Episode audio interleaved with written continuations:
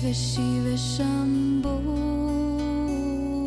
Shiva Shiva Shiva Shambho Bueno, mire, vamos a platicar algo muy sencillo, muy rápido, y luego vamos a practicar.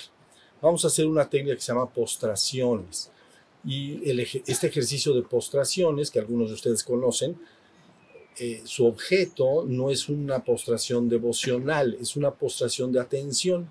Entonces, es muy sencilla porque al hacer la práctica, entonces muy fácilmente la atención va al movimiento y es bastante fácil que, que la mente quede en silencio. ¿Ya vieron?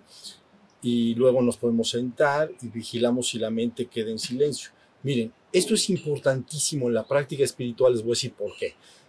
Ya dijimos que la conciencia se prende como una luz y que esa luz que se ha prendido puede estar atenta y dándose cuenta de lo que está afuera. Número uno. Número dos, puede estar atenta y dándose cuenta de lo que pasa adentro. El cuerpo en medio, pero vamos a decir adentro. Y entonces adentro está el mundo de las emociones, los pensamientos, los estados de ánimo. Bueno, pues atrás de esos pensamientos, emociones, es decir, de la actividad de la mente, atrás está tu verdadero ser. Entonces, para poder alumbrar con la propia conciencia a través de la atención, para alumbrar tu propio ser y ser muy consciente de yo soy, en el sentido yo soy, me doy cuenta de que soy. Yo soy el ser que es, me doy cuenta. Entonces, es un requisito que los pensamientos no estén, que esté, por eso se habla de silenciar la mente. Es un proceso a veces complicado, ¿entienden? Porque la mente por su naturaleza está en la existencia y todo lo que está en la existencia se está moviendo. Una de las características de la existencia es no lo estático, sino lo dinámico. Todo en la existencia, todo, se está moviendo. Todo. El aire se mueve, las personas se mueven, los astros se mueven, todo se mueve, es dinámico. Y la mente que percibimos dentro de nosotros mismos está en la existencia, porque la podemos percibir. Acuérdense que dijimos que todo lo que yo puedo percibir por algún medio está en la existencia. Entonces, si yo percibo que adentro de mí hay emociones y pensamientos, están en la existencia, pero, pero el pensamiento, pero lo que está en la existencia es dinámico. Lo estático absoluto está en la trascendencia. Eso sí no se mueve, es estático, por siempre y para siempre igual y absoluto en sí mismo, ¿no? Pero en la existencia todo se está moviendo. Pero bueno, de cualquier manera, las prácticas de meditación lo que logran es que en un momento dado la mente se haga silenciosa. Entonces, fíjense bien, es muy parecido al acto de poner ahorita enfrente a mí una cortina. Yo la pongo la cortina. Entonces, ya no me pueden ver, ni yo a ustedes, porque ya pusimos una cortina. ¿Ya vieron? Es igualito. Cuando tú llevas tu atención hacia adentro, si hay flujo de pensamientos, es como si pusieras una cortina, una, una neblina, una, literalmente algo que impide que se vea lo que está atrás. La luz de la conciencia alumbró, porque ya la estás llevando hacia adentro. Es un acto muy sencillo, la puedes llevar hacia afuera o hacia adentro, pero al llevarlo hacia adentro, si hay flujo de pensamientos y emociones, entonces eso es lo que alumbra, eso es lo que hay, eso es lo que hay. Igual que la linterna que hablamos, ¿no? La, linterna, si yo entro a una bodega y la prendo y alumbro, ¿qué va a aparecer? Lo que hay. Lo que hay. Entonces, si alumbro hacia adentro y hay ciertas emociones y pensamientos que están fluyendo, distracciones, etcétera, eso es lo que va a alumbrar.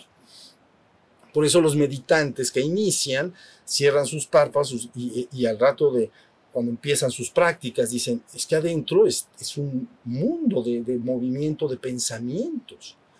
Y por eso místicas como Santa Teresa le llaman la loca de la casa, ¿no? Porque dicen, esta está bien loca. Le digo que se calle y habla más.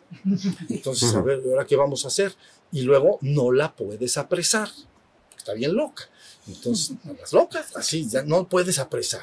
Entonces, las presas, lo único que hace el río trae una fuerza, ¿comprenden? Yo la puedo apresar, pero realmente no estoy deteniendo su flujo. En el momento que quito la presa, entonces el flujo avanza. ¿Ya vieron? Entonces el control mental, el hacer un esfuerzo de voluntad para que se detengan los pensamientos, no funciona.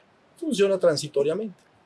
Lo que sí funciona es que los observes tanto tiempo como sea necesario hasta que ellos lentamente van, se van haciendo más silenciosos. ¿Y por qué es esto? Porque todo lo que vive, vive debido a que le das de tu propia energía, todo. Entonces, si a la corriente de pensamientos le quitas energía, porque se la estás dando a la contemplación, ¿ves? En el trabajo espiritual se le da mucho tiempo al estado de atención. Entonces, ¿a dónde le doy mi energía? Al estado de atención, al estado de conciencia despierto. Entonces, no le estoy dando mi energía a la mente. Ah, todo aquello a lo que no lo alimentas, no le das energía, tiende a desaparecer. Va bajando. ¿Ya vieron? Entonces es un proceso largo. Eso no quiere decir después que cuando ya se ha logrado el despertar y la mente se ha silenciado, ya no tengo mente.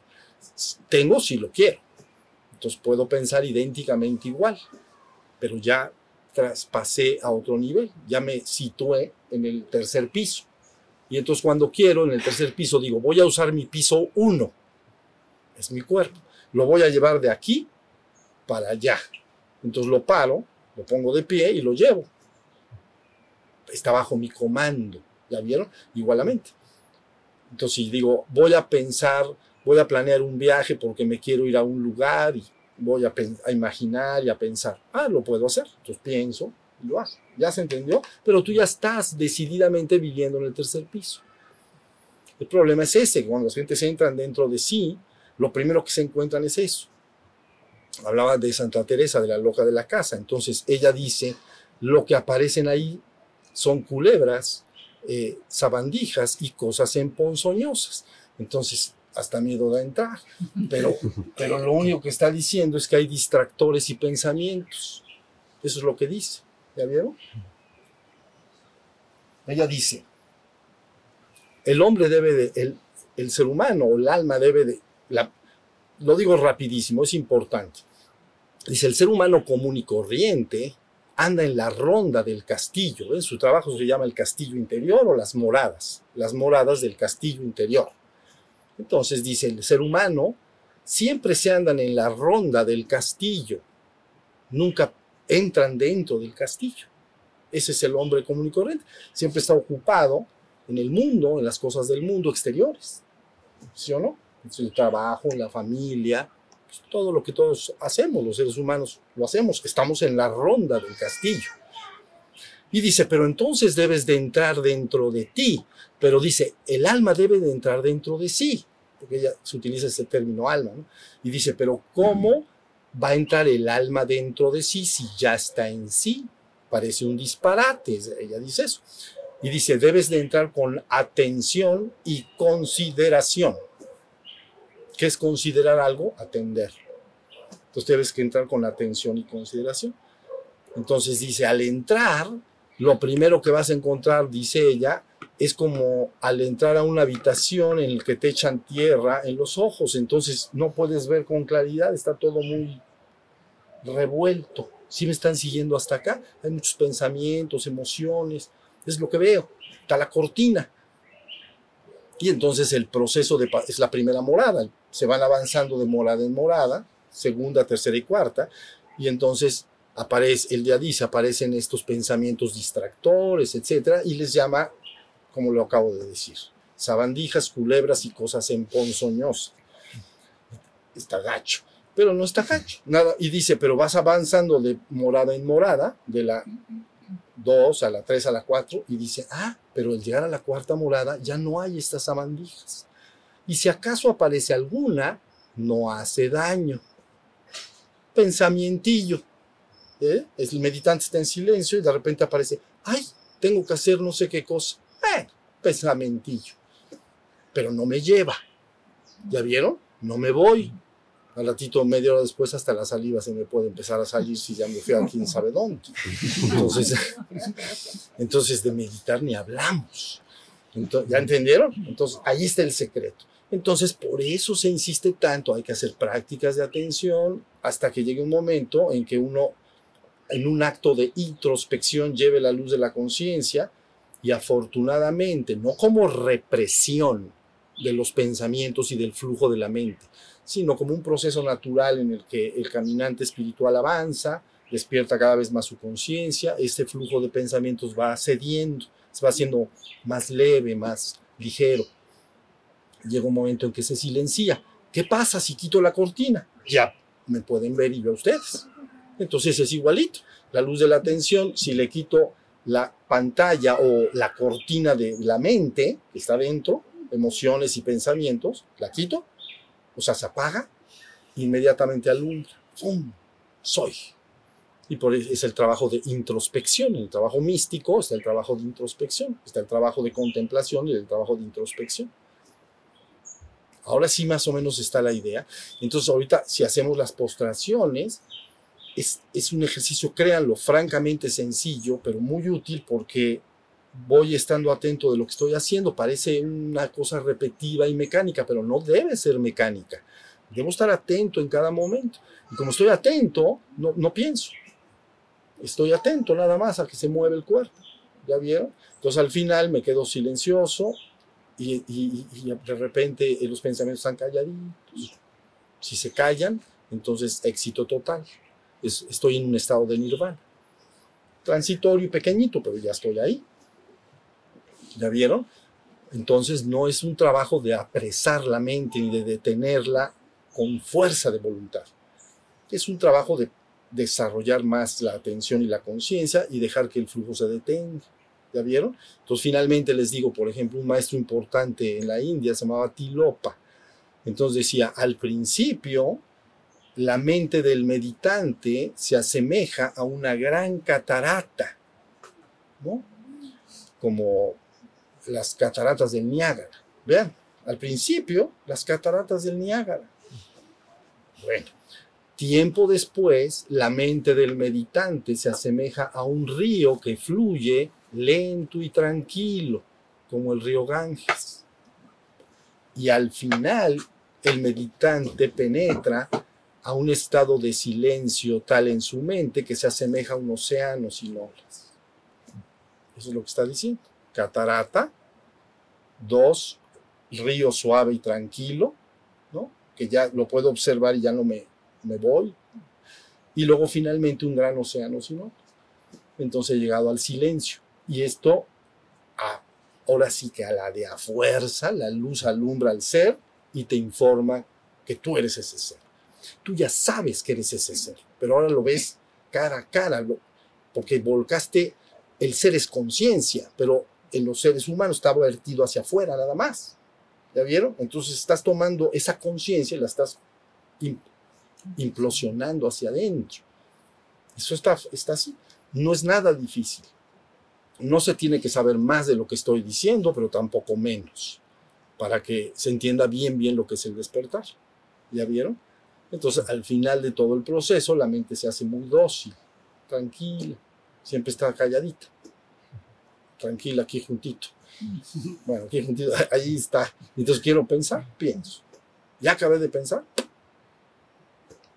se apaga como una, como una tumba. No hay pensamientos, no hay nada. ¿Ya vieron? Entonces, ese es el trabajo. Sí, hasta acá estamos entendidos. Ahora, vamos a hacer las cosas, los que estén sentados, los de allá, los cuatro ustedes, lo pueden hacer sentados. O sea, nada más eh, así, con las piernas así, y entonces ustedes marcan el ejercicio, llevan su cabeza hasta las rodillas, ¿no? Y los que estemos en el piso, lo pueden hacer de dos maneras, o como estoy yo sentado en este momento, o en postura hincada. Yo le voy a de ponerlos de pie, ir a cenar, quiero hacer un comentario que es mucho, muy importante. De todo lo que hemos estado platicando hoy, entonces necesitan entender que en el penthouse o en la trascendencia no es un reino de percepción, es un reino de pura conciencia. En contraposición, la existencia el piso 1, 2 y 3, o 3, 2, 1, todo él es, son, es un reino de percepción. ¿Estamos? Entonces, ¿qué es lo que sucede en la existencia? Que el ser que yo soy y que ustedes son junto conmigo, ese ser percibe la existencia. Entonces, ¿qué percibe? Percibe esta realidad exterior. Es evidente para todos. Percibe el cuerpo. Es evidente para todos. Y también percibe, no con los ojos, pero se da cuenta de operaciones que hay dentro de mí, en la mente. Percibo cuando estoy enojado, cuando estoy alegre, cuando estoy triste, eh, cuando estoy celoso, amoroso, etc. Y cuando hay flujo de pensamientos, también lo percibo. Todo eso está en la existencia porque es un reino de percepción. Esto es bien importante lo que estoy diciendo. Ahora bien, el ser que tú eres y que yo soy, que somos todos el mismo ser, pero vamos a hablar de seres separados de momento. Ese ser entonces puede percibir todo lo que está colocado afuera. Y ya dije dónde está colocado, allá afuera, en el cuerpo o en la mente lo puedo percibir. Pero ¿qué pasa? Que cuando ese ser anda en busca de saber quién es él mismo, entonces vierte su propia conciencia, pues lógicamente, hacia sí mismo. Pero cuando vierte la conciencia hacia sí mismo, él no percibe al ser, porque él es el ser, solo puede serlo. Y de ahí el alumbramiento de un despertar. Por primera vez, no es algo que estoy percibiendo, porque de una u otra manera todo lo que percibo, sobre todo en la primera etapa del despertar menor que llamo, todo lo percibo, todo lo que yo percibo lo concibo como algo ajeno a mí. Tan pronto lo percibo, es ajeno a mí, ese grillo que está tocando, están cantando, lo percibí, entonces hay un sujeto un sujeto y un objeto percibido, hay un perceptor y un objeto percibido. Están tres elementos. El que percibe, lo percibido y la conciencia que me permite conocer eso percibido. ¿Ya vieron? Entonces, ¿qué quiere decir esto? Que concibo todo lo que percibo como algo externo a mí mismo. Estamos hasta ahí. Pero por primera vez cuando vierto la atención hacia mí mismo, hacia el propio ser, al sí mismo, hay un alumbramiento porque no percibo mi propio ser, no lo puedo percibir, solo puedo serlo. Y cuando lo, cuando lo soy es cuando alumbra una conciencia de soy, y por eso es yo soy. ¿Entienden? Y por eso decimos bien los hombres, en el cuerpo yo siento, yo siento, en la mente yo pienso y siento emociones, pero en el ser yo soy. Entonces queda yo soy. ¿Y qué soy?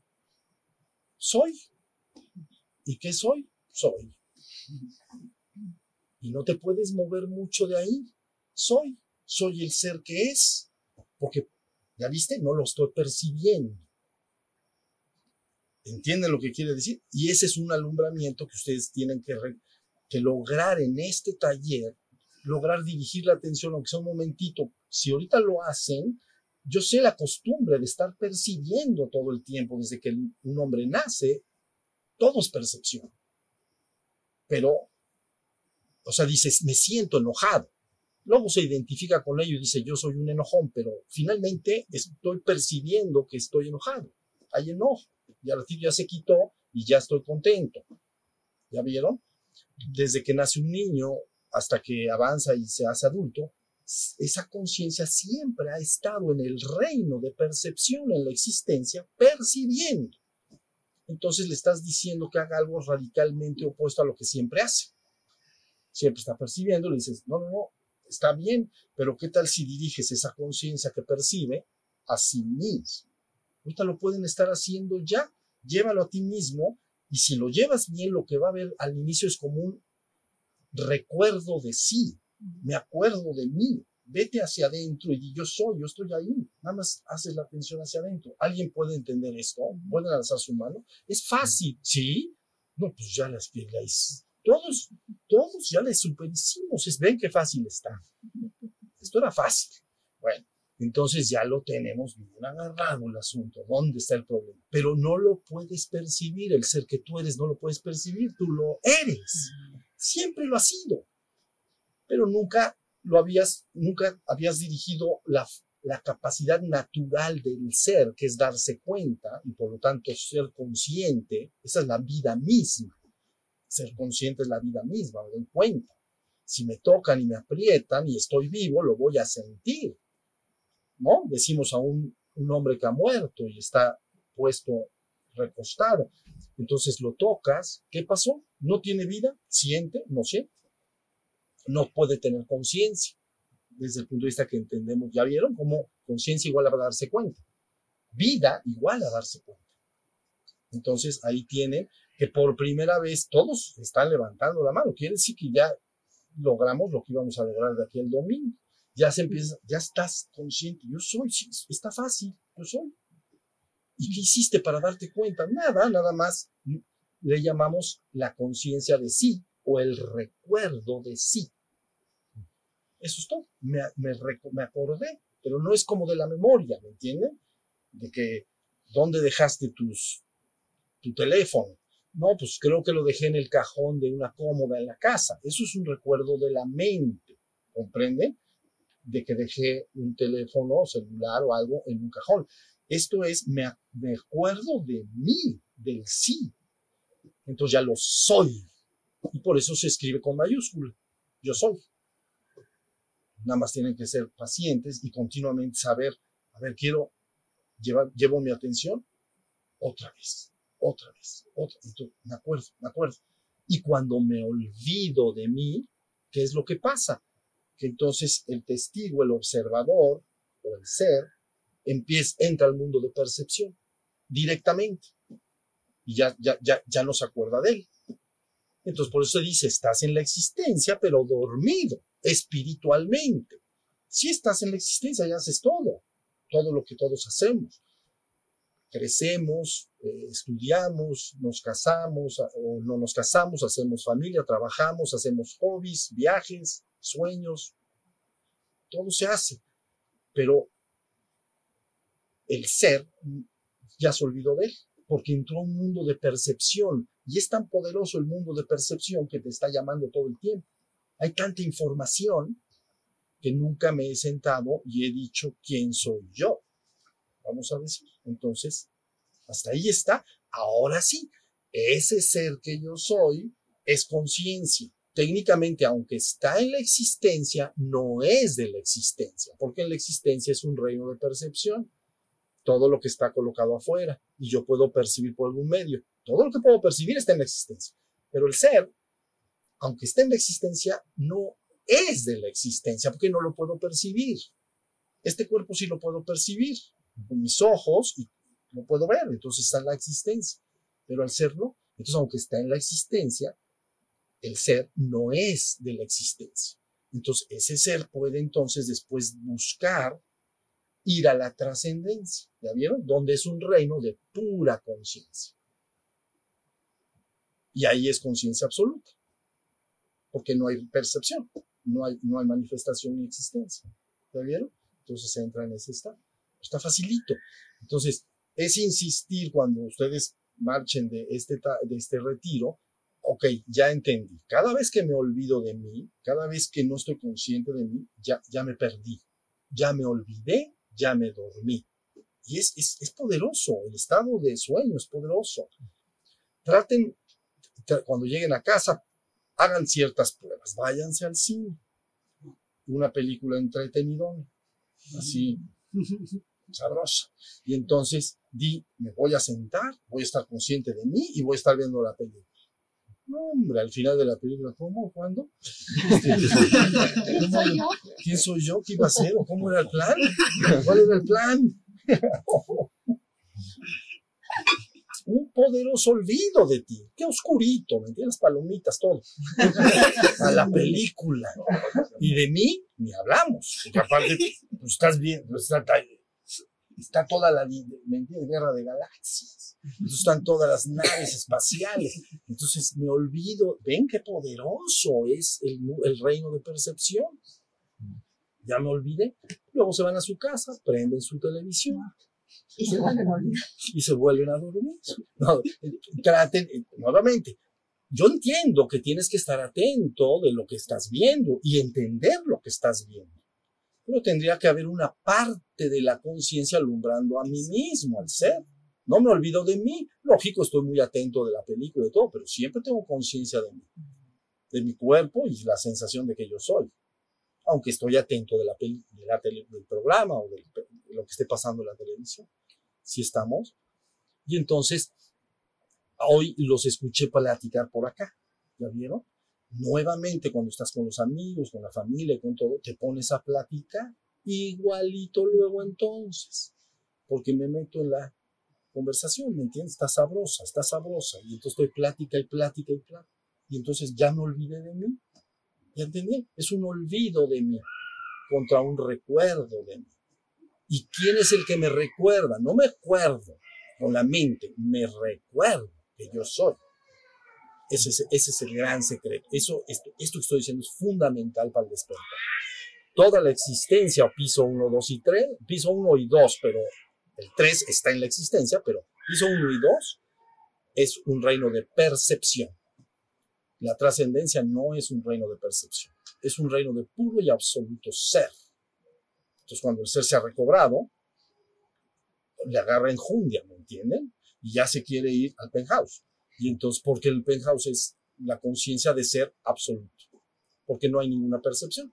Y eso en la mística de los pueblos le llaman estado de éxtasis. ¿Ya vieron? Ex, esa palabra está al revés, porque ex es afuera y stasis, acción de estar. Estoy afuera de la acción de estar, pero ahora en la existencia. Ya no estoy consciente ni del mundo, ni de mi cuerpo, ni de mi mente, sino que el ser que yo soy entró en el océano del ser absoluto. Entonces, ha entrado en un estado de éxtasis. ¿Ya vieron? Acción de estar, pero ex, afuera. Entonces la persona entra en un éxtasis que se llama éxtasis místico. La palabra místico viene de misterus, que es misterio. ¿Ok? He develado, destapado el real misterio de la existencia y de la trascendencia. He develado la, conozco la verdad. En el sentido personal y directo. ¿Ya viste? Y al entrar ahí, sabes que todos somos uno, el único y el mismo. Entonces, hacia allá vamos. Y la gente que así lo anhele tiene un camino cierto y clarísimo para ir avanzando gradualmente en ese camino. ¿no? Pero lo primero, al tercer piso. Siempre estar consciente de ser, consciente de ser, consciente de ser. Un buen día, lo platiqué con algunos de ustedes en, en la terraza, un buen día ese esfuerzo y esa batalla que es muy cansada termina y la persona ya se quedó despierta. Entonces ya ha hecho un logro extraordinario, ¿entienden? Y ya nomás viene el logro final y último. Esa es esta es nuestra historia. Este es nuestro caminar en la existencia y nuestro anhelo de regresar a, a la verdad. Verdad con mayúsculas. La verdad. La verdad inmutable, que no vas a poder cambiar nunca. Puedes ignorarla, pero no puedes cambiarla. Eso es lo que eres. Y lo serás por siempre. Muy bien. Esa es la verdad a la que se refería Jesucristo cuando dijo, conocerán la verdad y la verdad los hará libres. Sí, completamente. Completamente. Todo el Evangelio, por ahí hace muchos años, hice un trabajo de, que se llamó La Parucía. Se quedó por ahí en línea, está montado. Y entonces, en, esta, eh, en, en, en este trabajo quedó muy bien demostrado que todo el Evangelio, todo el Evangelio, no hace más que estar separando continua y sostenidamente la verdad de la ilusión. Todo el tiempo muerte contra vida, luz contra oscuridad, siempre se está contrastando esos dos ideas. O sea que bien entendido, es la, tienes toda la razón. La verdad de Cristo es la verdad de, de lo eterno, inmutable y absoluto que no se puede cambiar. Por eso se dice palabra de verdad, es la verdad, no una verdad cambiante del mundo relativa. Hace dos horas era de día, era verdad si ahorita digo es de día, van a decir, pero ¿cómo es posible? Es de noche. Ah, también es verdad. Eso se llaman verdades relativas. Las verdades en la existencia van a cambiar. ¿Ya vieron? Pero esa verdad no, no puede cambiar. Entonces, esa es la, la, la, palabra de Cristo, es exactamente llevar a la vida, a la vida que es, él le llamaba al Padre, vamos a decir, ¿no? Lo que yo he llamado trascendencia sería el Padre. Y las tradiciones otras afirman algo exactamente igual. Le llaman samsara y nirvana y así sucesivamente. ¿no? Sí. Si la existencia es un mundo de las percepciones, cuando uno llega a yo soy, ¿no? al despertar, y se siente el, el- el éxtasis, que ser como un júbilo indescriptible, es un sentir, de alguna u otra forma. ¿Cómo? Pero es un sentir que ya no tiene que ver dentro de las percepciones, está sintiendo. Claro, cuando uno se va acercando ahí, puede haber eh, un estado que le llaman ananda, dicha, júbilo por estar entrando, pero en honor a la verdad al entrar, ya no hay ese ananda, ya es, es, es, es algo que trasciende todas las palabras, entonces, pero hay ananda en el acercarse, pero ya en el suceder, entonces se trasciende completamente toda la descripción. ¿Ya no se siente? Es que es el, es, es el absoluto. Es, es muy por encima del sentir. Es, trasciende las palabras. Aunque a veces se habla de Satchitananda, ¿no? Tienes que ir sintiendo. Sat quiere decir ser. Chit quiere decir conciencia. La conciencia de ser que vive en Ananda, en dicha, porque está llegando allá. Pero si quieren, en honor a la verdad, cuando se entra ahí se trasciende todo. Entonces no podrías decir por eso la vivencia y experiencia de la trascendencia se le llama inefable. No se puede describir en palabras, pero no, es un sentir, no es un entrar y percibir algo, es un ser absoluto. Y- y tan absoluto en sí mismo que es inefable. Solo puedes decir algunas cuantas palabras de ello, pero no la vivencia en sí no se puede decir. Pero se habla de dicha. Esa dicha, Esa dicha es, en- eh, eh, como le comentaba ella, en el irse acercando a ese estado. ¿Ya siente. la viste? Sí, como cantamos, se siente dicha cuando voy alcanzando, cuando voy hacia allá, me siento dichoso. Pero al entrar, entrar, se trasciende eso también. Sí, por eso. Sachi, ven que cantamos un mantra que se llama Om Namah Shivaya, ¿no? Entonces, en el hinduismo la palabra Shiva está asociada a la trascendencia, a esta conciencia absoluta.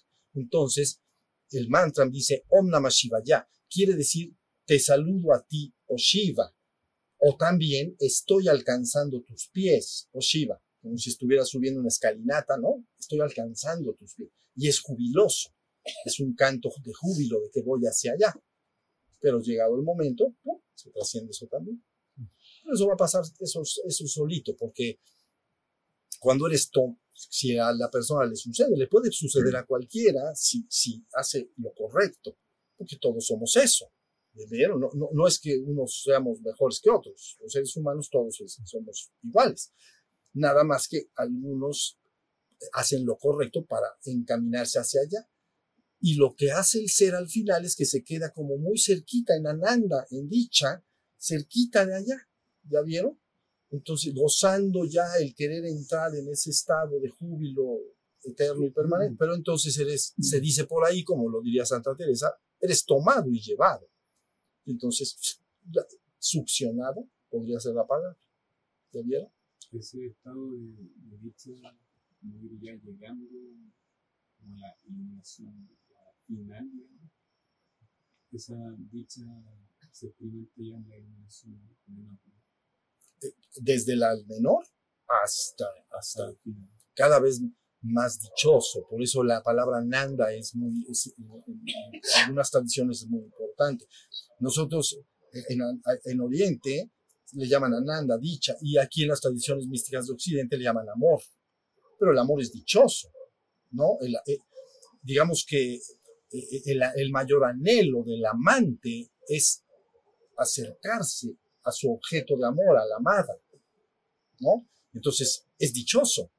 El amor es dichoso. Entonces aquí se utiliza más la palabra amor, porque contra más me quiero acercar al objeto de mi amor, en este caso si es un, un- un hombre amante, a su amada, o viceversa, en el encuentro, en el acercarse está el júbilo, está la dicha, porque estoy, se está acercando, ¿no?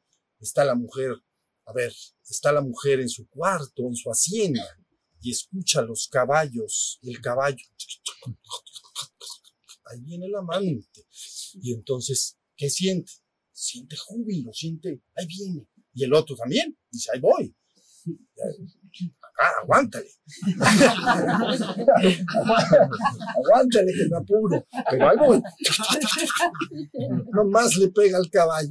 Hasta las escaleras sube. Entonces, porque el objeto de amor siempre lo quieres alcanzar y te produce lo que le está diciendo, júbilo, dicha, una dicha. Quieres, es- quieres disfrutar el objeto de tu amor.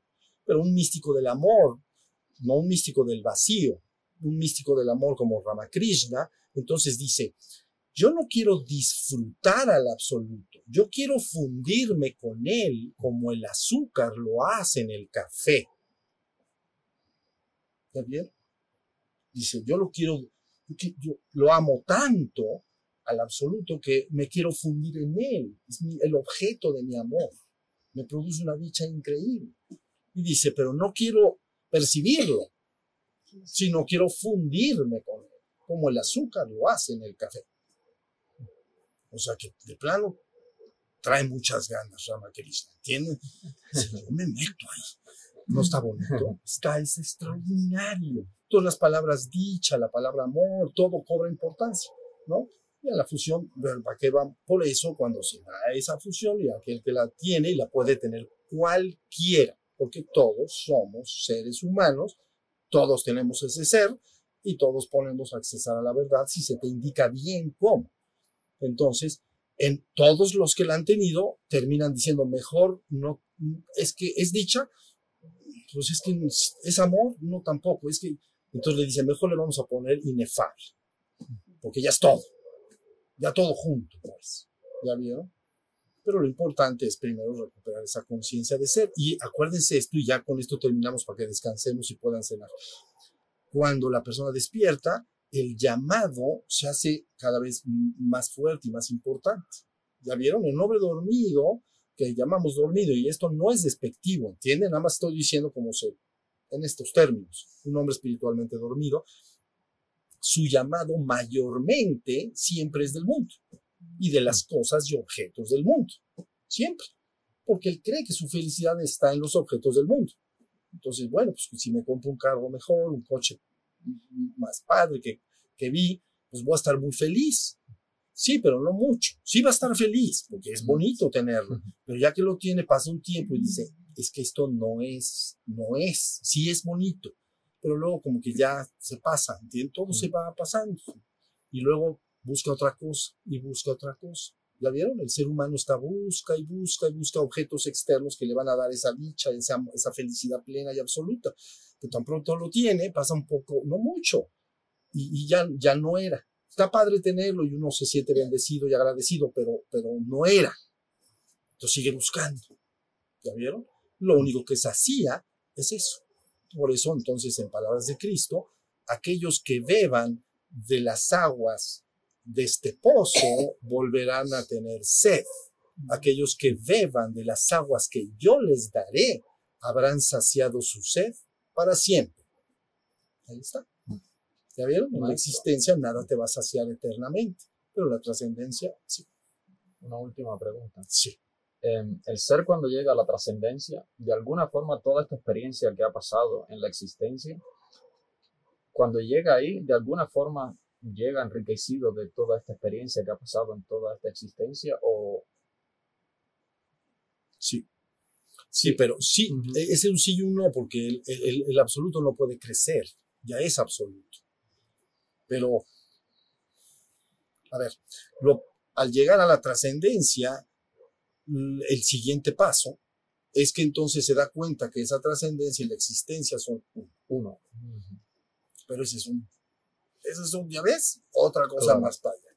Entonces, se da cuenta que toda está atrás, porque Claro. primero, fíjate en las enseñanzas, esto es ilusión, esto es sueño, esto no es nada, pero al final es Brahman. Por eso en las tradiciones de Oriente se dice Maya, Maya es ilus- ilusión, ¿recuerdan? En, en la India, Maya, ilusión. Ilusión viene de latín ilusio, que quiere decir engaño. Entonces dice, al final, Maya es Brahman. Primero se hace una separación. Maya es Maya, es ilusión, no vale. ¿Ya vieron? Se demerita, es sueño. Es, es como un sueño, no sirve. Pero es para que el, el ser vaya a conocer su divino origen. Pero cuando lo ha conocido, hay una trascendencia final y última. Y esas dos partes se fusionan en una sola. Pero ya es un- son- estamos hablando de brinco, de otra, de- ¿ya viste? Esa es la, porque es la conciencia del absoluto.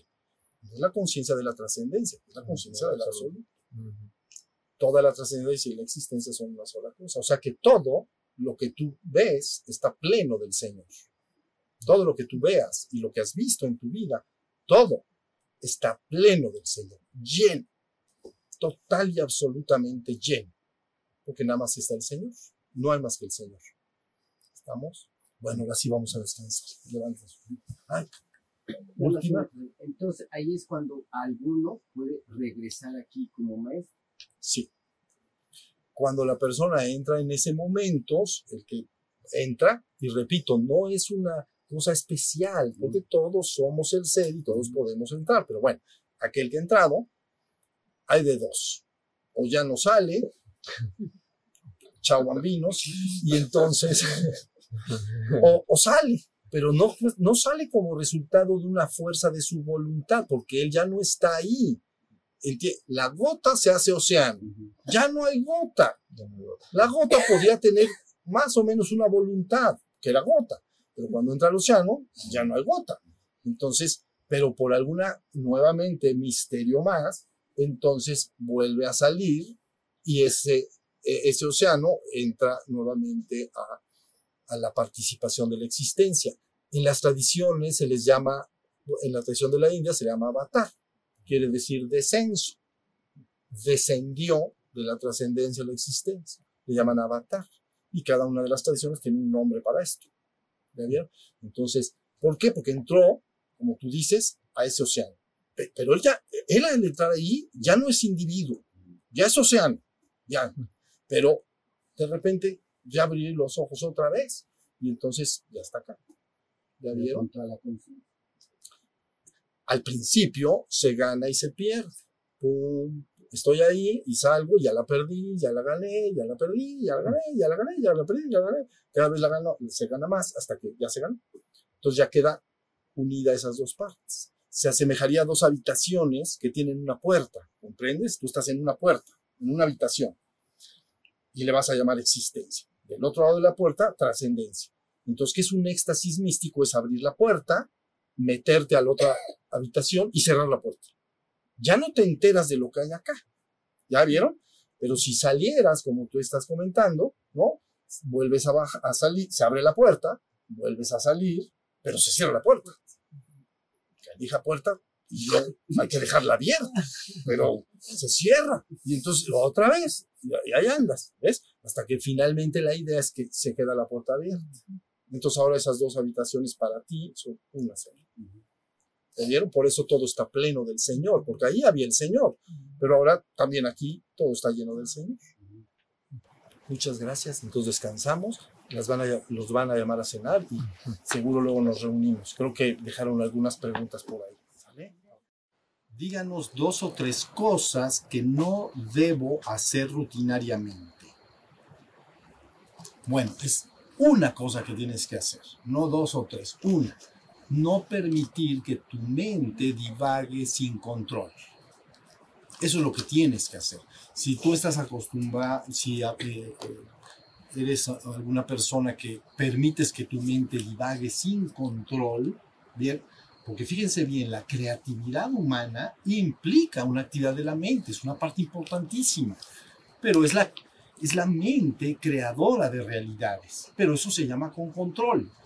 Entonces, imaginen una persona altamente creativa que le gusta crear cosas, puede ser un arquitecto, puede ser un inventor, puede ser lo que sea. Entonces, él no puede estar contemplativo, porque la actividad contemplativa no manifiesta realidades existenciales. Es un acto de pura presencia, de ser. ¿Ya vieron? Entonces los seres humanos somos esas dos partes. Somos una mente creadora de realidades, manifestamos realidades, y por el otro lado, somos la presencia del ser.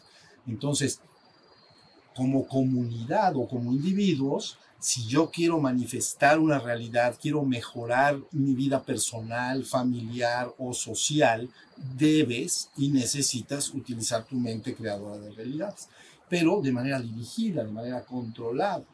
Entonces la persona se puede sentar y puede controladamente, se le da rienda suelta, parece que no tiene control, pero sí lo tiene, tiene un destino, tiene un objetivo.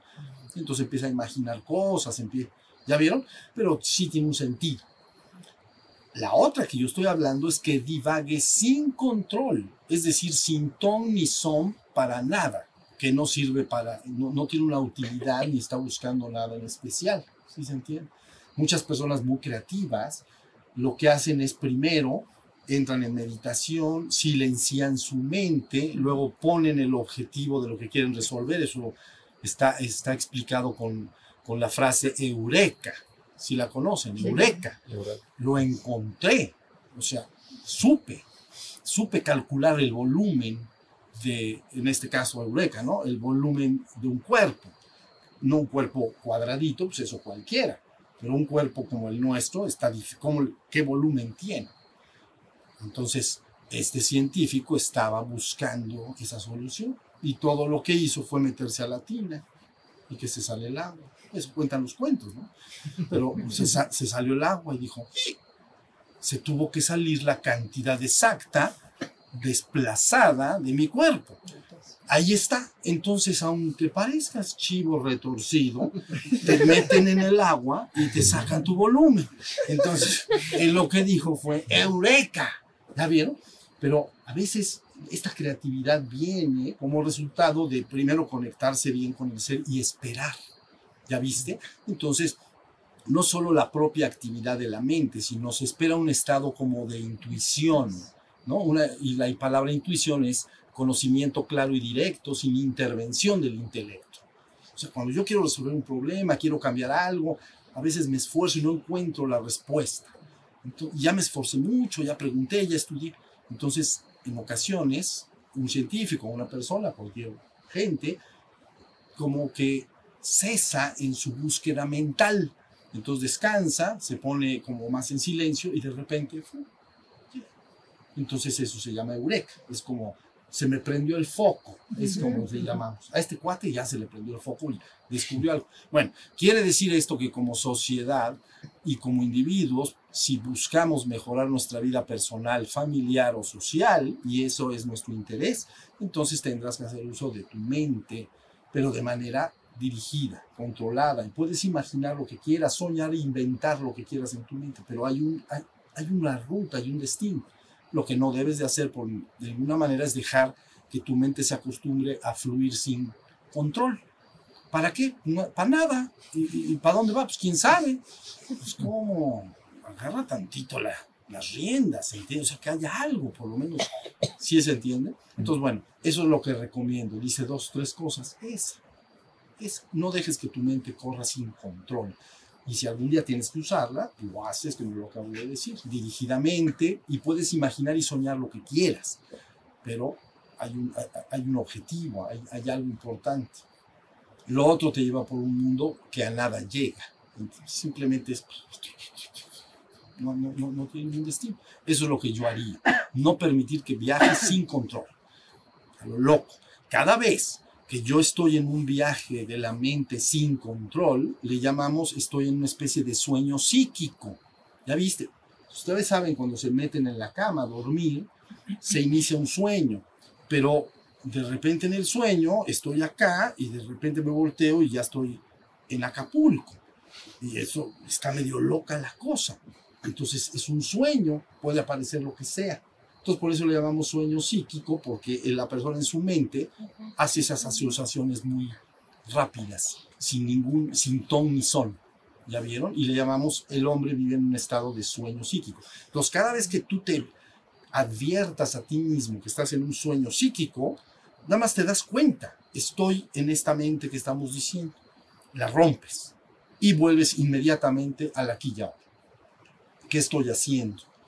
Caminando, pues, pues atentito, atentito. Sentado, atentito. Lo que estés haciendo, vuelves. Y entonces, ¿ya viste cómo estás rompiendo el sueño psíquico? Y hay muchas personas que no comprenden que esto es importante, entonces están en ese sueño psíquico todo el tiempo, todo el tiempo. Y normalmente se lo advertimos bien en, en los ojos de las personas, por eso lo he dicho de una y otra vez, ves a los ojos de las personas y dices, esta persona, cuando estás en el sueño psíquico, lo he relacionado con un pescado muerto, ojos de pescado muerto, grisecito, ¿ya lo han visto? Así cuando lo ponen con hielo, igual. Entonces la persona está, dice, está en un trance hipnótico. Y sí, está.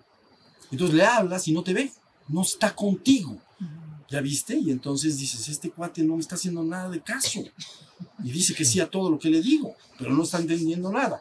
¿Ya viste? Trance de sueño psíquico. Eso lo conocemos todos, de manera personal y de, con la gente que nos rodea.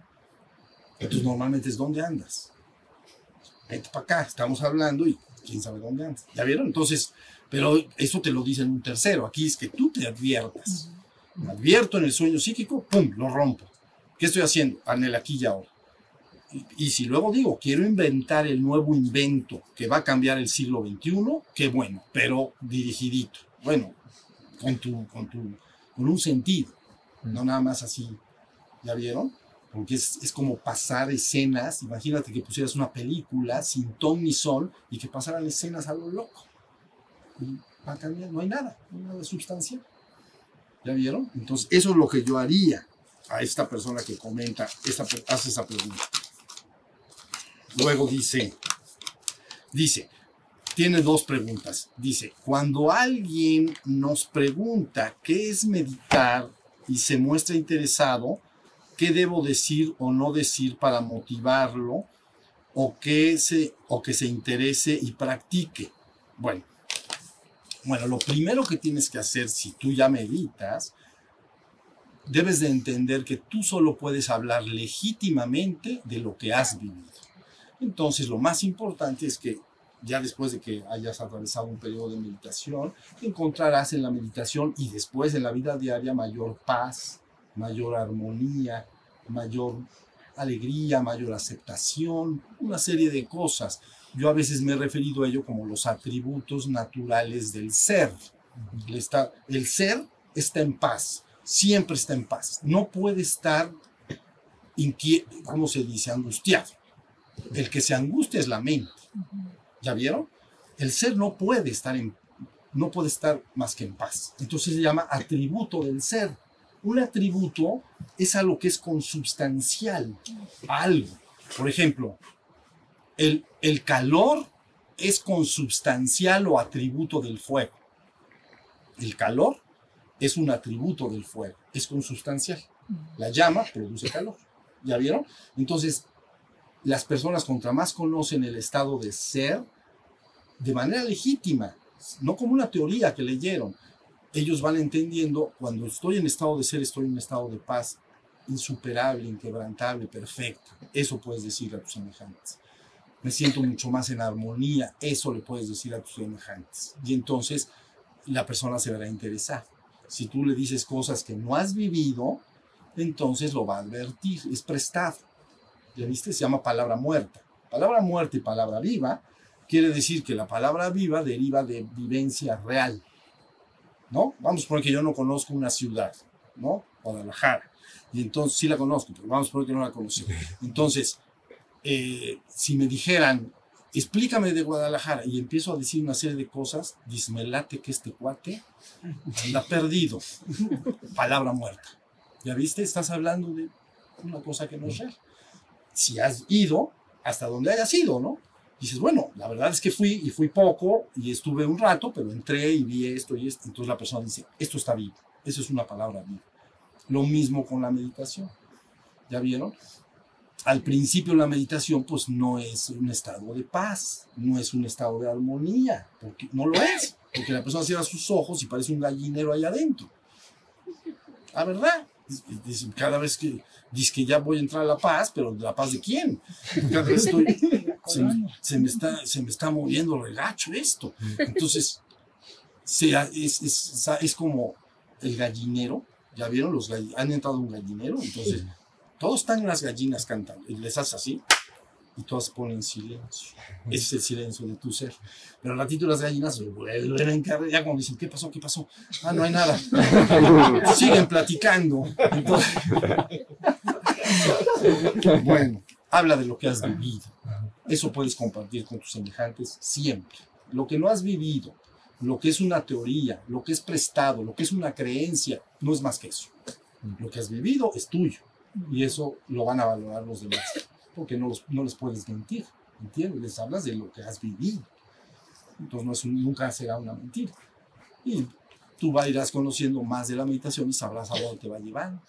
¿no? Entonces cuando es que dicen por ahí que entras en el silencio, dices, sí, efectivamente, ya lo conocí, ya lo entendí, ya lo puedo hablar y decir. ¿No? Entonces, bueno, eso es para que los demás se animen. Sí se anima la gente si les dices la verdad. Si les echas rollos, te agarran en cinco minutos. ¿Me entiendes? Puedes engañar muy poco tiempo a la gente. En cambio, cuando hablas la verdad, ¿no? Lo que estoy diciendo de una ciudad, contra más hablo, más está peor. Cada vez se dan más cuenta de que no tengo ni idea. ¿Sí? Entonces, bueno, esa es la idea. A ver.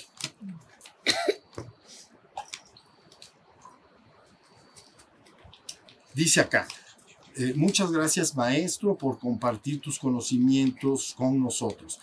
¿Cuál es el efecto a nivel neurológico, de la meditación? Bueno, mira, con seguridad hay muchísimos efectos actualmente. Bueno, desde que empezaron a entrar, recuerden que la mística cristiana, que es extraordinariamente importante eh, eh, y que es de Occidente, estaba, no estaba a la luz del público. Digamos que no se les estudiaba con profundidad a estos místicos, entonces estaba como más oculta, vamos a decir. Pero cuando empezaron a entrar las enseñanzas de Oriente, luego también empezó a salir ya la mística cristiana y todo ese, todo ese trabajo lo han ah, tomado los científicos, pues, principalmente la medicina y, eh, o sea, el estudio del cuerpo y de la mente, la medicina y los psicólogos o psiquiatras, vamos a decir. Entonces, ellos la- un conocimiento científico, fíjate lo que es, es un conocimiento que debe ser verificado por terceros. Si no está verificado por terceros, no se le llama conocimiento científico. Entonces la ciencia se ocupa de adquirir una verdad científica. Quiere decir que estudia, ¿no? La, por ejemplo, la meditación, tan, tanto les digo que la medicina como la psiquiatría o psicología, son cuerpo y mente, ¿se acuerdan? Entonces, están estudiando ya esto y están encontrando todos los, resu- todos los resultados positivos de lo que realmente tienen. Ya de hecho, la medicina actual como ciencia de, digo, desde el mundo entero, pero la medicina y la psicología consideran la meditación altamente benéfica a nivel físico y, y también mental. Dicen que pero ellos lo hacen a nivel científico, ¿no? Es que una persona medita y entonces baja su nivel de estrés y entonces cambia esto, lo otro. Yo no me intereso tanto en eso. Yo me interés, mi interés principal es la experiencia empírica. Una experiencia empírica es la que tú vives personalmente. Le pase a la neurona algo, no le pase, a mí me es igual. Si tú tienes la experiencia empírica, para mí basta. ¿Sí se entiende? Pero la ciencia es cuidadosa, ¿entiende? Es un órgano muy serio, no, no, es, no es un chiste, no es lo que cada quien diga. Si alguien dice, a ver, un litro de agua hierve a 100 grados centígrados al nivel del mar, entonces tú sacas tu escrito. Entonces los demás científicos dicen, a ver, ¿dónde está litro de agua? Vamos a, vamos a ir al nivel del mar. Entonces lo aprenden. Es cierto. Tú, en China, cierto. A ti también te hirvió a los 100 grados, como tipo cocina, ¿me entiendes? Cierto, cierto, cierto, verdad científica. Entonces la ciencia se está encargando de convertir estas disciplinas místico-científicas en un conocimiento verificable y por lo tanto serio, en el cual podemos confiar. Bueno, el ser humano puede confiar porque está muy eh, corroborado por terceros, no lo que una persona dijo, sino que cada vez se corroboran más cosas. Pero les digo, yo no me intereso tanto en eso. Un día estaba yo en el jardín donde suelo sentarme y alguien fue a visitarme de una universidad. Y entonces me dijo que si le daba yo permiso, de prestarle mi cabeza porque me querían enchufar unas ventosas. Y le dije, mejor enchúfate las tuyas.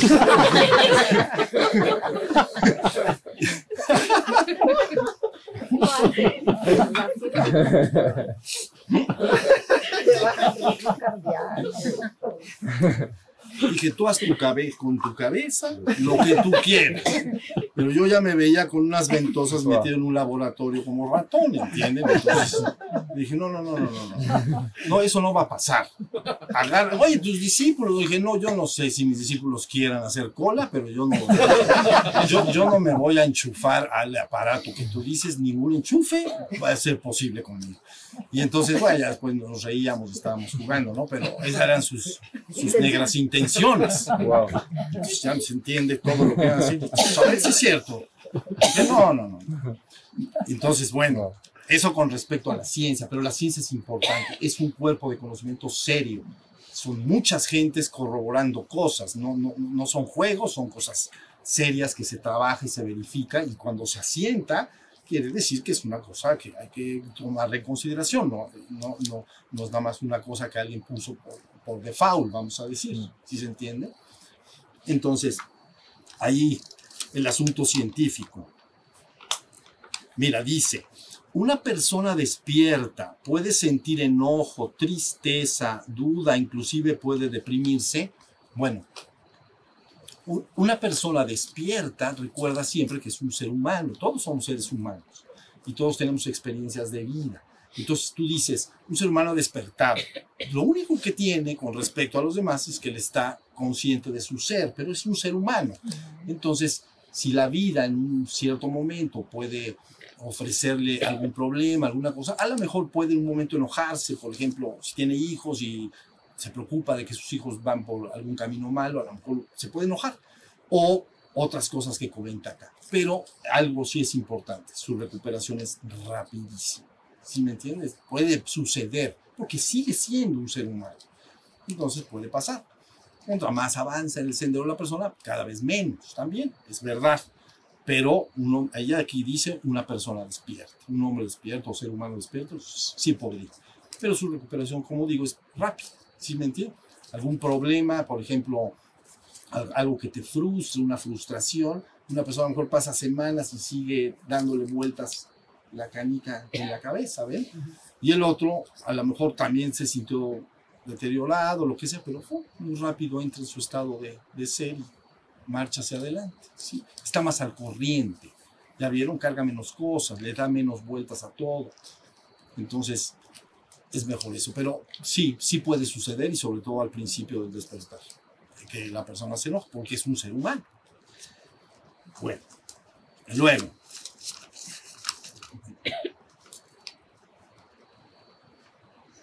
dice, a ver, dice, todos los seres humanos ve- venimos de la misma esencia divina, inclusive hasta el más os- oscuro de los seres, como por ejemplo Hitler. Dice, ¿puede un ser humano estar tan perdido en su ser? Dice, mi pregunta surge por el ejemplo que hizo del mar y una gota de aceite. ¿Se acuerdan que estábamos hablando de eso? Eh, me, me hizo reflexionar, eh, pues siempre creí que todo el universo viene del ser o del todo y por lo tanto es toda la creación también. Sí, mire, bueno, ¿qué dice? Dice, todos los seres humanos venimos de la misma esencia divina, inclusive eh, como un hombre oscuro dice acá, como Hitler. Bueno, ahí les va. En el ser, todos somos lo mismo, somos un solo ser, uno con el uno. Pero cuando se habla de una personalidad humana, entonces ya se habla del ego. Fíjense bien, la persona, la palabra persona viene del latín y, y- quiere decir en español máscara de teatro. ¿ok? Entonces, persona quiere decir que tú tienes una máscara y que atrás de esa máscara estaría tu verdadero ser. Todos los seres humanos van construyendo, a veces hasta para protegerse ante, ante la comunidad y todo, van construyendo una personalidad, una persona. Y eso va formando lo que llamamos el ego. Entonces, cuando se hable en el caso que él está poniendo, por ejemplo, habla de Hitler, entonces en su ser es uno con todo. Aunque él no lo sepa, pero lo es. En su ser, en su personalidad, pues tenía sus mañas, pues. Pero, pero, eh, pero eso, eso es asunto de cada quien, ¿sí se entendió?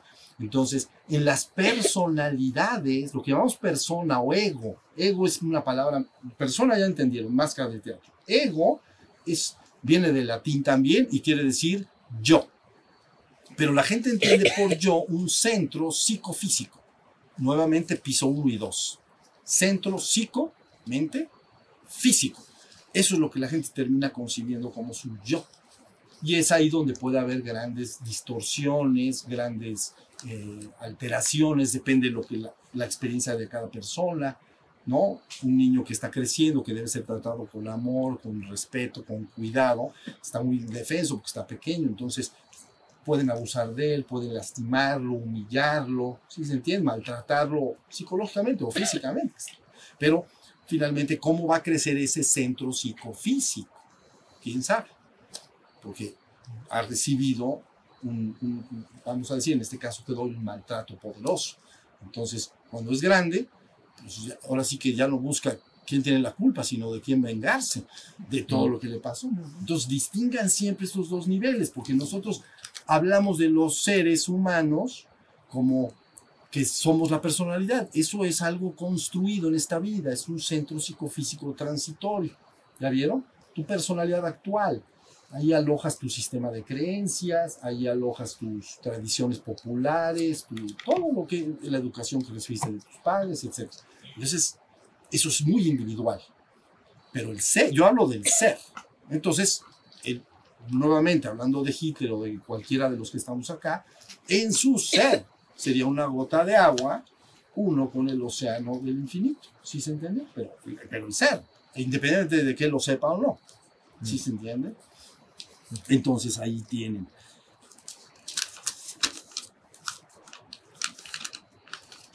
Miren, este aquí dice, dice, reconociendo que los grandes maestros para el despertar espiritual históricamente, Krishna, Rama, Buda, Jesucristo, me, eh, reconociendo, me llama la atención que mencionamos, hablamos de e incluso entonamos cánticos a Ramakrishna, etc.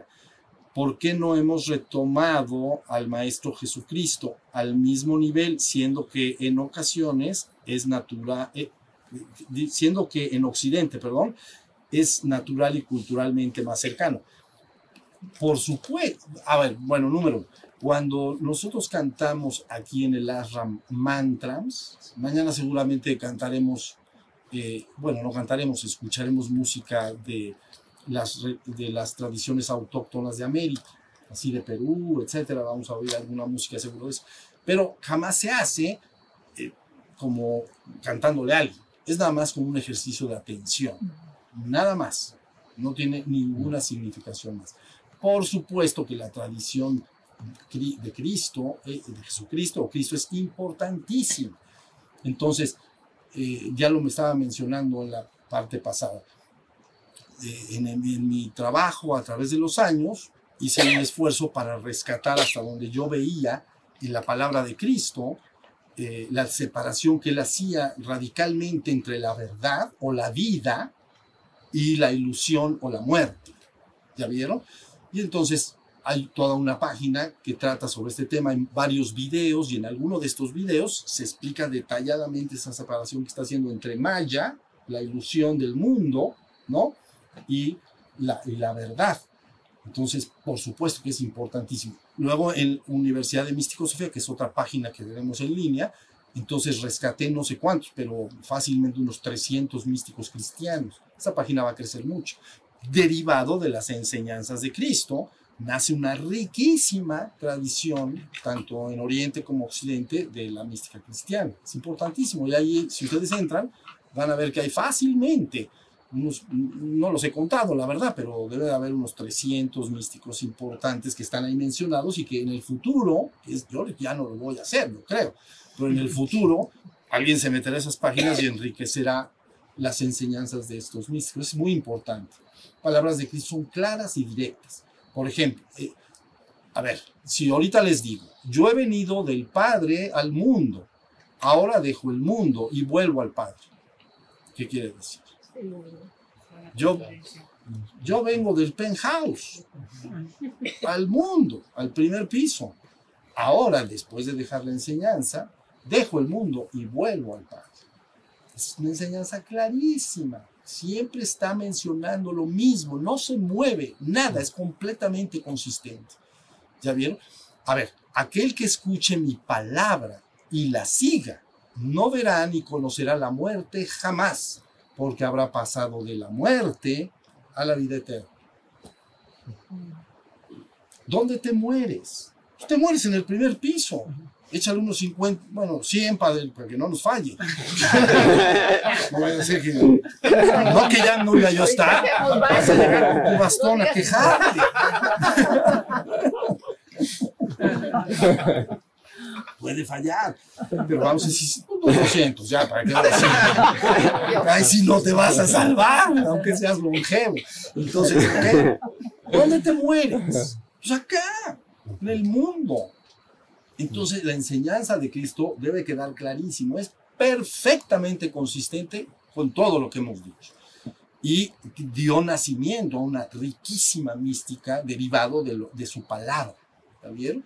Entonces siempre está insistiendo en la palabra, sigan la palabra. La palabra lleva a la vida, de la muerte a la vida. Continuamente está diciendo eso. Entonces nada más está diciendo, ok, ya te- estás bien contento en el primer piso, échale 200 años y ahí nos vemos. Vete a la vida eterna. ¿Ya viste? ¿Dónde es? Pues con el Padre. ¿no? Que llamaba Abba, es un concepto de papá. ¿no? Entonces, el penthouse. Entonces, yo hablo del penthouse, lógicamente Cristo habla del Padre como el origen y manifestador de todo y a lo que todo puede y debe, a lo que todo puede y debería y debe regresar finalmente. ¿Sí se entiende? Y es compatible con todas las otras tradiciones. Las cosmogonías del mundo siempre están afirmando este proceso de descenso y reabsorción, de manifestación cósmica. ¿Sí me- Lo que él dijo. ¿Ya vieron? Si tú sigues mi palabra, no verás la muerte jamás. Entonces, porque el, el espíritu, el ser, no es forma y por lo tanto no muere, es conciencia. Es conciencia de ser. Cuando entra al penthouse que hemos dicho, ha vuelto al Padre. Entonces, a ver, otra palabra. A ver, yo estoy en mi Padre. Yo estoy en mi Padre. Ustedes en mí y yo en vosotros. ¿Ves? Agarradito. No le falla. Yo estoy en el Padre. Mi esencia divina es en el Padre. ¿Pero qué crees? Yo estoy en... ¿Cómo? Yo estoy en el Padre. Ustedes en mí y yo en vosotros. No te está dejando a un lado ahí como... Ahí te ves. Está diciendo, yo estoy en ti y tú estás en mí. Y como yo estoy en el Padre, pues tú estás en el Padre. ¿Tan, tan? Entonces es extraordinariamente importante. Entonces, bueno, por supuesto que es una palabra que se cuida y valora infinitamente en las tradiciones de todo el mundo. A ver.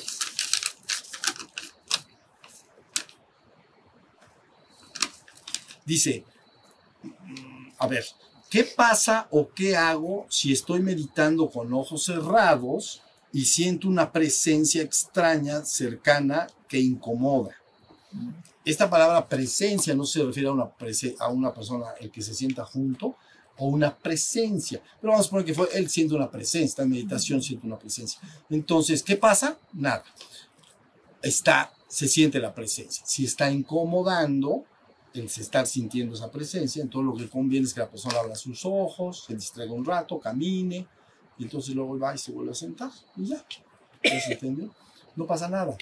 No te va a pas- no, jamás nunca te puede pasar verdaderamente nada. Esto suena un poco a la mejor como una presencia que, que dice, que incomoda, que se, entonces, si te incomoda, pues te, te despejas, caminas, te relajas, te vuelves a sentar y te vuelves a meter a, meter a meditar. No pasa nada. ¿Ya vieron? Dice por ahí un- dice por ahí unas palabras lo siguiente. Mm. cuando yo digo ser oscuro, no se toma de una manera así, pero bueno, todos los seres oscuros temen ante las aceradas puntas de la luz. Entonces, sé la luz. Eso es lo que tienes que ser, la luz del mundo. Si tú eres la luz del mundo, toda oscuridad huirá de ti. ¿Vamos?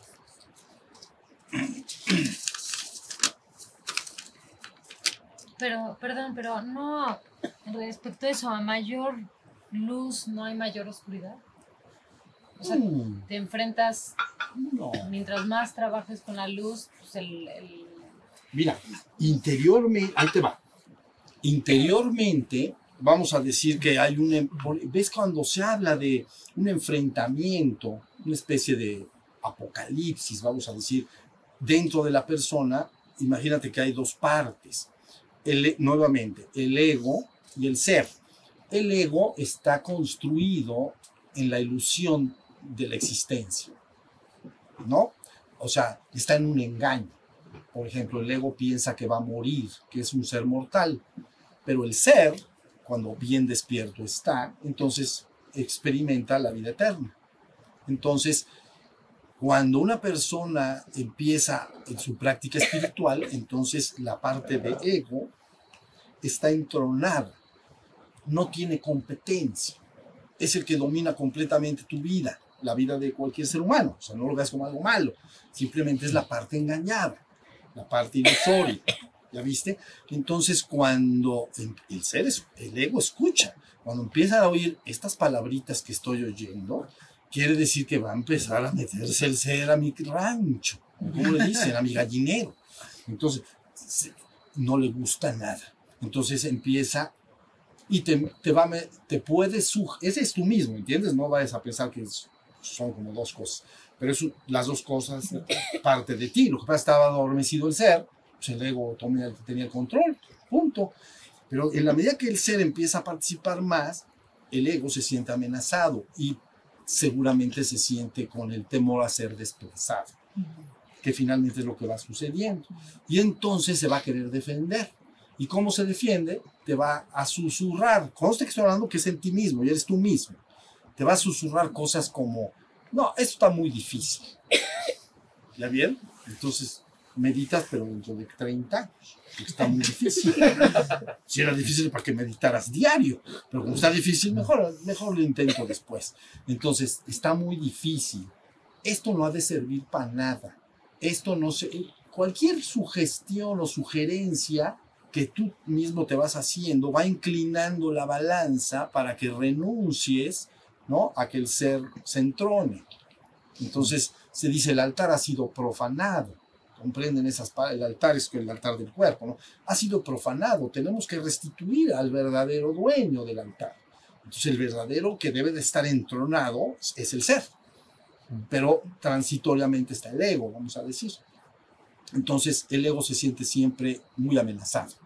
Y va a decir de todo, va a hacer de todo, va a patalear, va a hacer de todo, te va a querer asustar, te va a decir puras cosas y vas a ver, te, vas a met- te va a pasar no sé qué cosa tan terrible.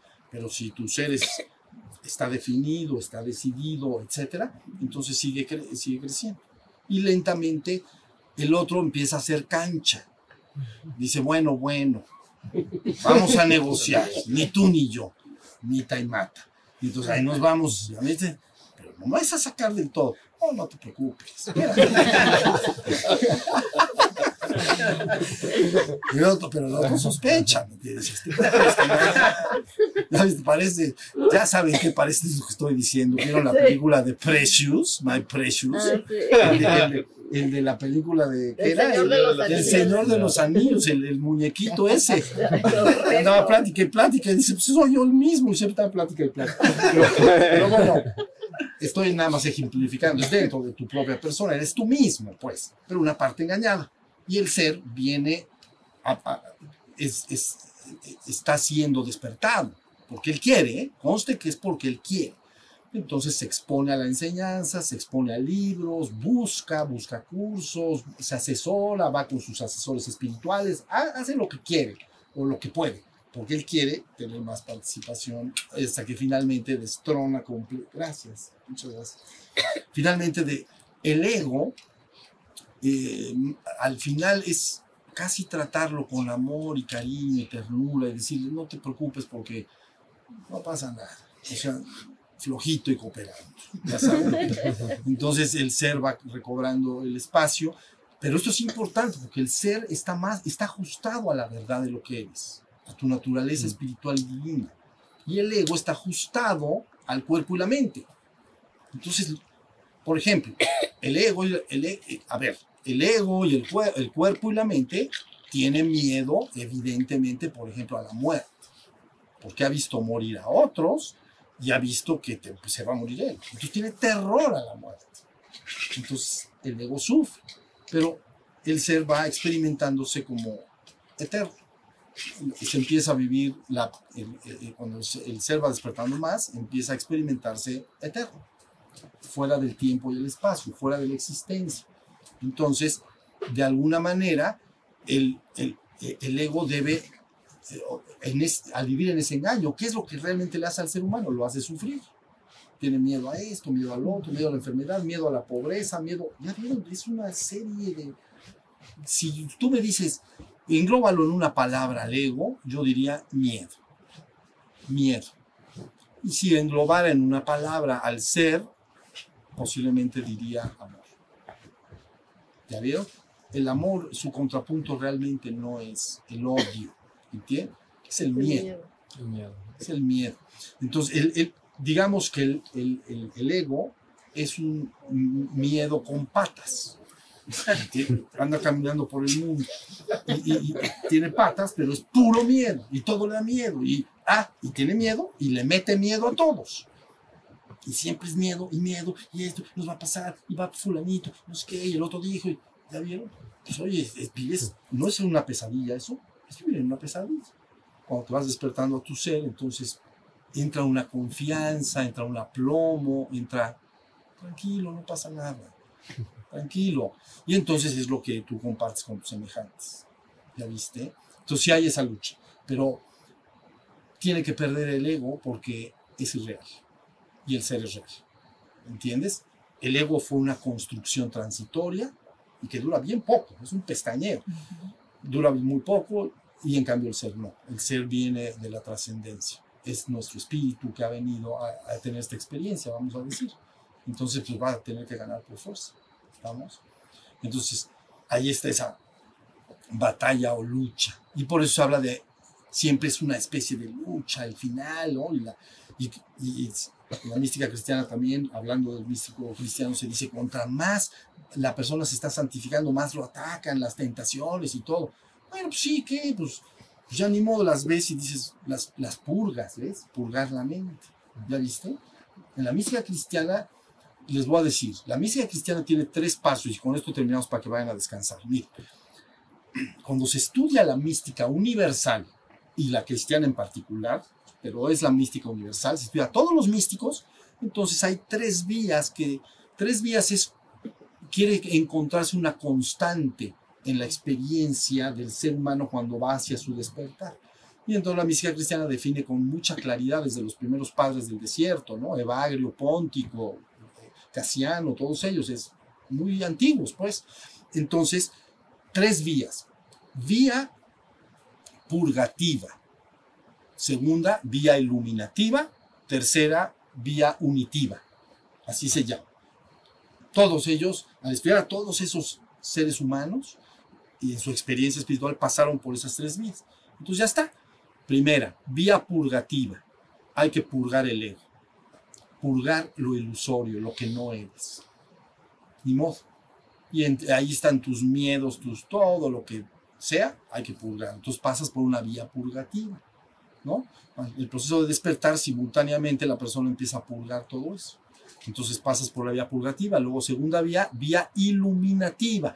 Vía iluminativa es lo que yo llamo despierto, despertar la conciencia del ser. ¿Y por qué se llama iluminativa? Porque se concibe al ser, al darse cuenta de todo, que es como una luz que ilumina y me doy cuenta de todo. Si ahorita apagamos estas dos luces que están acá, entonces ya no vemos nada. No hay conciencia porque no hay luz. ¿Ya vieron? Prendo la luz, hay conciencia. Y por eso se habla de iluminación. ¿Ya vieron? Pero es por conciencia. no por una luz literal, aunque hay una radiación especial, pero esa parte. La- entonces, vía iluminativa quiere decir que se va purgando el ego, va despertando el ser. Ya lo tenemos recuperado, ya se purgó, ya quedó despierto el ser, ya está, vamos a decir, iluminado porque hay conciencia y puedo darme cuenta. Ya, y luego pasas a la tercera vía, unitiva, donde ese ser se funde con la esencia divina y entonces se llama directo al penthouse. ¿Ya vieron? Agarras y le aprietas el botón, entonces te subes al penthouse. Entonces, esa, eso la- la- es una vía muy conocida, muy estudiada, muy seriamente estudiada. El misticismo se estudia también con mucha seriedad. Entonces, esos son los tres pasos. Entonces, la batalla está entre la vía purgativa y la vía iluminativa. ¿Ya viste? Finalmente, cuando se ha deshecho lo que no es, lo que es transitorio, ¿no? Y queda lo que sí es, ese ya está listo para que sea tomado y pueda regresar a, a- a mayores alturas de realización espiritual. ¿Estamos? Bueno, ese es nuestro caminar en el mundo para los que tienen interés en él. Una pregunta de Claro. sí no. De sí, no, para que ya nos vamos a Exacto. dormir. Eso. Es que, bueno, ahorita que hiciste referencia a lo de Cristo y que dijiste que te vas al Padre, a la vida eterna, si te iluminas en esta vida, evidentemente, ¿ya no reencarnas? Sí, no. Este quiere rápido. No me deja explicar. Este, sí, no. Mira, es que esto es- O no meto la Bueno. reencarnación. Bueno, si metes la reencarnación, no reencarnas. Ok, Ya, perfecto. ¿ok? Pero este. mm, Pero ya. No es por ahí. No, sí, sí, sí hay una trascendencia, vamos a decir. Pero de todas maneras, la conciencia realizada, ya dije que es uno con todo. Entonces siempre está en todos lados. ¿Ya viste? O sea, la- el concepto de reencarnación está implicando un individuo. ¿Ya vieron? Un individuo. Por eso es un problema esto, ¿no? que va reencarnando, va, va teniendo diversas experiencias, no es el concepto teórico, vamos a decir, hasta que finalmente eh, se despierta, se ilumina y entonces trasciende esta realidad. Ay, qué bien. Pero a la hora de trascenderlo resulta que no había individuo. Tan tan. Mejor vámonos a dormir. bueno.